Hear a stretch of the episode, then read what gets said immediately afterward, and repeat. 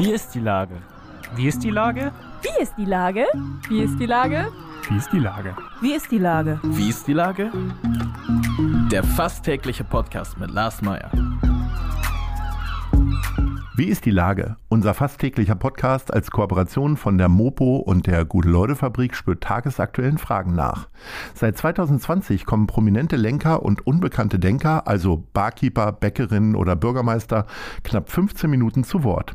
Die Auswahl ist rein subjektiv, aber immer spannend und überraschend. Mein Name ist Lars Meyer und ich rufe fast täglich gute Leute aus Hamburg an. Unser Partner, der das diese Woche möglich macht, ist Überquell. Überquell steht für ehrliche, handgemachte Biere und ein ausgelassenes, buntes Miteinander. Der Hafen und St. Pauli sind das Zuhause der kleinen Craft-Brauerei. Das war Werbung. Herzlichen Dank. Heute befrage ich den Hochbahnchef Henrik Falk. Ahoi, Henrik. Moin. Lieber Henrik, wie wird man Deutschlands innovationsfreudigstes Nahverkehrsunternehmen, wie eine Zeitung neulich schrieb?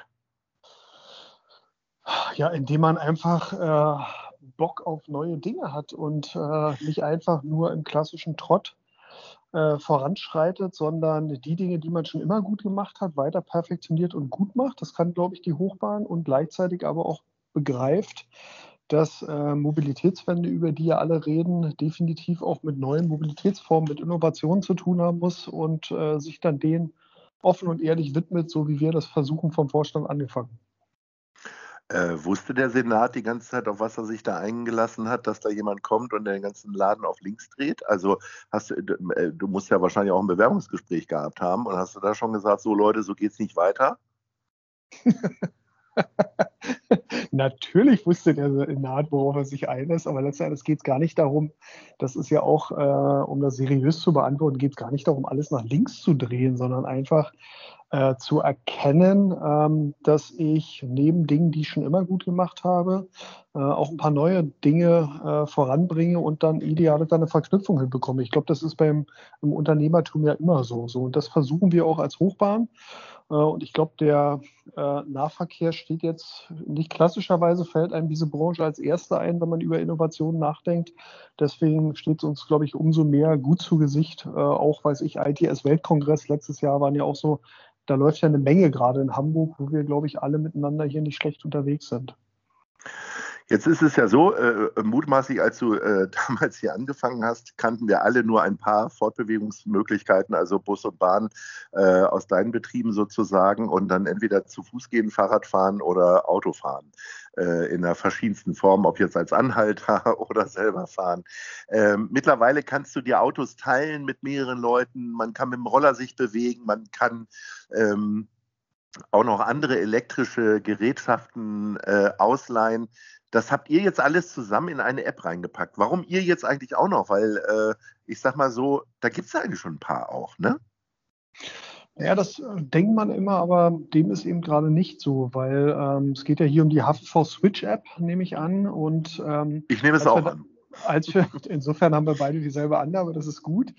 Äh, als wir damit anfingen, vor, ich glaube, etwas über drei Jahren, ähm, äh, muss man sagen, und da liegt, glaube ich, auch eine Stärke von äh, einer Hochbahn drin, da wir ja mit diesen äh, Unternehmen, die wir da integriert haben, also wir reden dort über WeShare jetzt in Kürze, wir reden über Miles, wir reden über äh, Sixshare, wir reden über Moja, die sind ja am Markt alle im Wettbewerb miteinander. So. Und das heißt, ähm, es ist eben nicht so, dass es diese Plattform diesen Plattformgedanken dort schon so gab, zu sagen, lass uns doch alle versuchen, über eine gute Integration am Ende über mehr äh, Kundinnen und Kunden äh, auch Umsätze zu generieren und Mehrwerte zu schaffen und eben nicht nur dieses klassische Modell zu machen, wenn ich dich integriere, dann will ich von jeder Buchung, die auf deinem Fahrzeug läuft, so und so viel Prozent abhaben.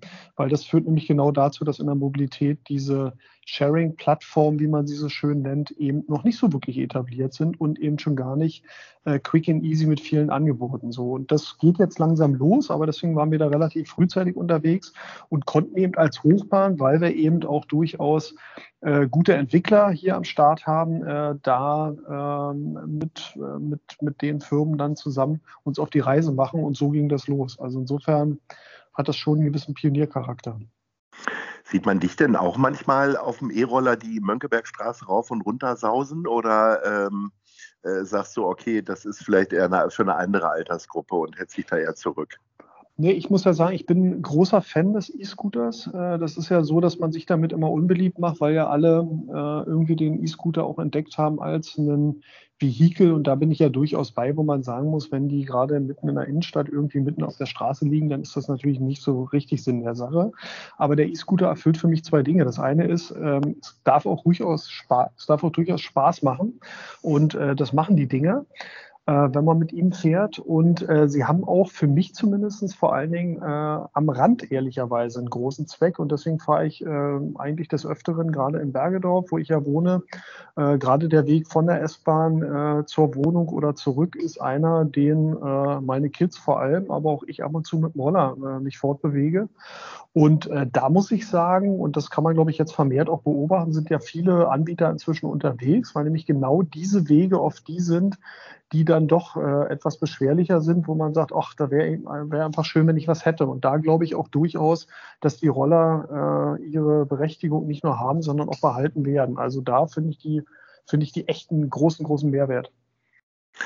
Hat man eigentlich als Hochbahnchef so eine, ähm, äh, ich sage jetzt mal, so eine Bahncard 100, wie es bei der Deutschen Bahn heißt? Und äh, du kannst dann einfach auch alles nutzen für Lau oder ist das, ist das noch ein bisschen anders. Musst du die auch ganz normal kaufen.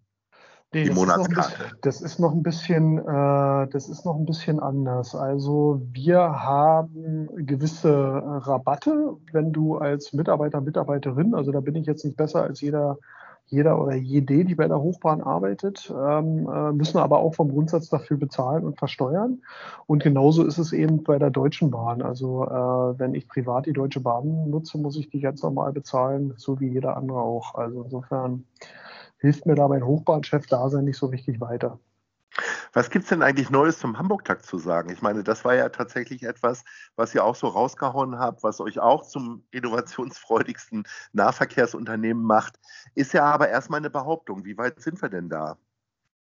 Na, der Hamburg-Takt ist ja viel, viel mehr als einfach nur etwas, was die Hochbahn mal so raushaut, sondern dahinter steckt und auch das gehört, glaube ich, deswegen geht das mit der Innovationskraft, glaube ich, ja nicht nur in Richtung Hochbahn, sondern auch, dass die Stadt sich hier auf den Weg gemacht hat. Es ist ja zunächst mal eine politische und inhaltliche Strategie zu sagen, also vom Bürgermeister angefangen, äh, der es ja verkündet hat damals, will, ist die Antwort Hamburgs auf die Frage, wie kann eine Mobilitätswende überhaupt gelingen, äh, schlichtweg der Fünf-Minuten-Takt, also der Hamburg-Takt zu sagen. Stellt euch eine Welt vor in Hamburg, wo ihr in jeder Lebenssituation ähm, die Möglichkeit habt, spätestens mal fünf Minuten das Vehikel zu haben, das man braucht.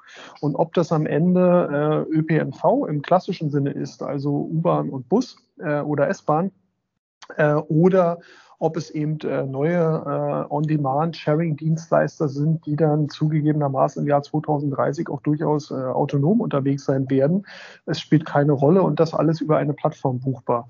Und dort sind wir in großen Schritten unterwegs. Also insofern fernab von Angebotsoffensiven sind wir am Ausbau der Infrastruktur dran. Wir haben ja vor kurzem, wir werden einen riesen neuen Betriebshof in Veddel auf der Veddel bauen der äh, wie, äh, wo im Prinzip die Werkstatt für die Busse oben auf, der, auf dem Dachgeschoss sich befindet. Also ganz futuristisch, auch da neue Wege. Dann die Switch-App ist, äh, glaube ich, erstmal ein erster Schritt, weil diese Integration eine Rolle spielt. Wir haben Kooperationen äh, mit Moja, mit vielen weiteren, wo wir uns jetzt Schritt für Schritt alle versuchen voranzubewegen, um diese Welt zu bauen. Und das ist eben nichts, wo man mit dem Finger schnipst und dann ist es da, sondern da geht es jetzt um eine konsequente Fortführung dessen, was wir vor drei Jahren alle miteinander begonnen haben und was eine gute Mischung aus äh, klassischen Themen, aber auch ganz viel Digitalisierung bis hin zu autonomem Fahren ist während du weiterhin schön nicht nur äh, gedanklich mobil warst, sondern eben halt auch die Stadt mobil gemacht hast durch Hamburg-Takt oder Switch,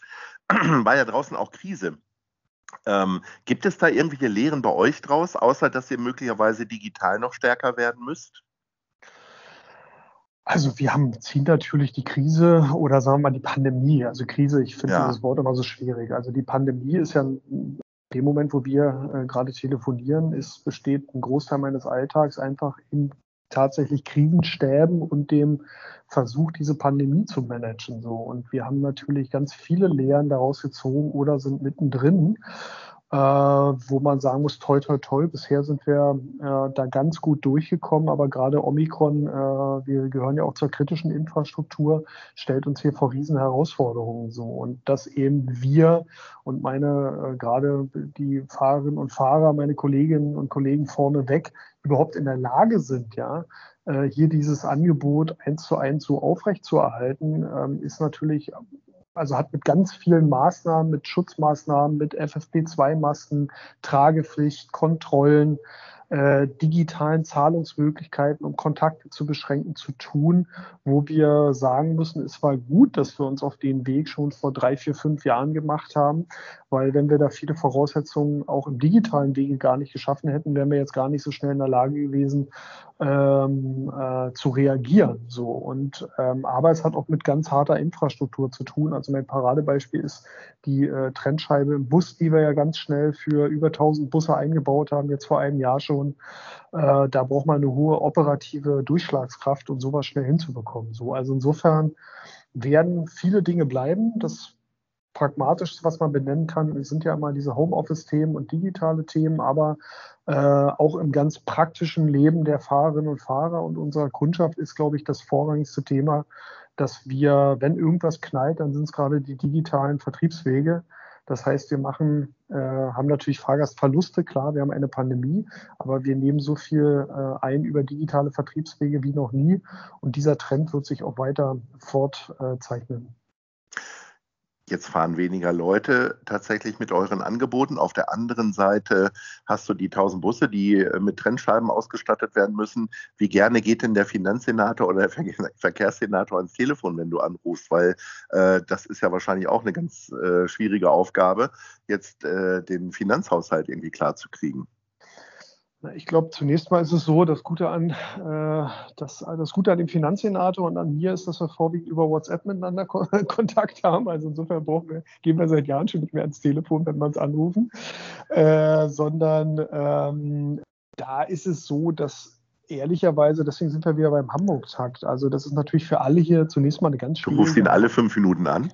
Nee, das, sondern äh, das, das, Spannende ist, ähm, äh, dass natürlich diese Pandemie uns finanziell, ja die ganze Welt auch vor große wirtschaftliche Herausforderungen stellt. Das ist gar keine Frage. Nichtsdestotrotz ist es so, ähm, dass diese Stadt dadurch, dass sie sich äh, hier die Mobilitätswende und auch den Fünf-Minuten-Takt auf die Fahne geschrieben hat. Und zwar nicht aus dem Selbstzweck heraus, sondern weil wir ja eine kleine, aber feine Klima Klimakrise zu bewältigen haben, äh, ist es bisher so, äh, äh, und das muss ich sagen, da ist Hamburg wirklich vorn zu sagen, wir stehen dazu, wir bleiben auf dem Weg und äh, letzten Endes äh, ist der Klimakrise vollkommen egal, ob eine Pandemie gerade ist oder nicht. Und so würde ich auch das Verhältnis äh, zum Finanzsenator beschreiben, dass wir natürlich dafür da sind, hier seriös mit dem Geld umzugehen. Auf der anderen Seite aber an der Ambition und an der Schrittfolge, die ja eine Schrittfolge bis 2030 ist, sich nichts geändert hat, wir jetzt einfach nur ein bisschen äh, andere Reihenfolgen, wie das im operativen Leben so ist, äh, vollziehen. Und ich würde das mal so umschreiben, dass jetzt in den nächsten zwei, drei Jahren es nicht darum geht, weiterhin Angebot auszurollen, weil wir momentan für die Fahrgastzahlen, die wir haben, genügend Angebot draußen haben, sondern infrastrukturelle Raus, äh, Voraussetzungen zu schaffen, um dann eben in zwei, drei Jahren wieder in diese Schrittfolge einzusteigen. Und das ist auch eine riesen Herausforderung. Wir brauchen neue Betriebshöfe, wir müssen äh, Straßen umbauen, wir brauchen neue Lichtsignalanlagen, die digitaler funktionieren, um nur ein, zwei Themen zu nennen. Äh, wir brauchen neue Fahrzeuge, also da haben wir eine Menge auf der, auf der Leine. Und trotzdem muss man auch mal zwischendurch Pause machen und sich stärken. So bin ich jetzt bei unserer Top 3. Ich würde gerne wissen, wo du denn, du bist hast ja dein Büro mitten in der City, in der Steinstraße. Äh, wo gehst du denn gerne Mittagessen? Sag mir mal Platz 3. Platz 3 wäre für mich ähm, das ähm, da bin ich bei Daniel Wischer, den ich sehr mhm. mag hier. Äh, ganz klassischer Laden, glaube ich. Ähm, mitten in der Steinstraße. Für mich ist das immer so, als ob man die 50er oder 60er Jahre betritt, wenn man da reinkommt. Ähm, also man ist irgendwie in, einem, in einer anderen Dekade. Äh, und es gibt ganz klassische Hamburger Hausmannskost. Ja. Platz zwei? Platz zwei war das Apples, würde ich sagen. Äh, das ist jetzt ein bisschen Kann man sehr gut essen. Ja, der feine Herr. Essen. Da gehst du ja Ja, mit ja. Senatoren dann hin, ne? Nee, da gibt es einen Mittagstisch, da ist das preislich auch äh, halbwegs erträglich und letzten Endes, aber es ist schon so, wenn man mal einen vernünftigen Rahmen haben möchte, wenn man sich auch in Ruhe mal unterhalten möchte, zu zweit oder zu dritt und das auch nicht jeden Tag macht, dann kann man auch mal ins Apples gehen. Äh, Unbedingt. Das, und das nicht nur mit Senatoren. Ja. Und Platz eins? Platz 1, Überraschung, Überraschung, Tara, äh, mitten im Karstadt, äh, im Supermarkt dort, äh, gibt es eine kleine, aber feine Ecke, wo man unter anderem, wie ich finde, eine sehr, sehr gute Fischsuppe essen kann. Ich wäre vor äh, der Erfahrung, dass mich da mal selber jemand hingeführt hat, nie auf die Idee gekommen, dass man im Karstadt super seine Mittagspause verbringen kann und noch gut isst. Also Fischsuppe im Karstadt äh, auf der Mönckebergstraße, äh, hervorragend. Das gibt ganz viele Payback-Punkte bei Karstadt für dich, für diesen Tipp. Da rennen wir nämlich jetzt alle hin. Lieber Henrik, es hat wieder große Freude bereitet. Vielen Dank, dass du uns ein bisschen aufgeklärt hast. Und äh, ich sage Ahoi und allzeit gute Fahrt. Vielen, vielen Dank. Bis demnächst. Macht's gut. Tschüss. Eine Produktion der Gute-Leute-Fabrik in Kooperation mit der Hamburger Morgenpost.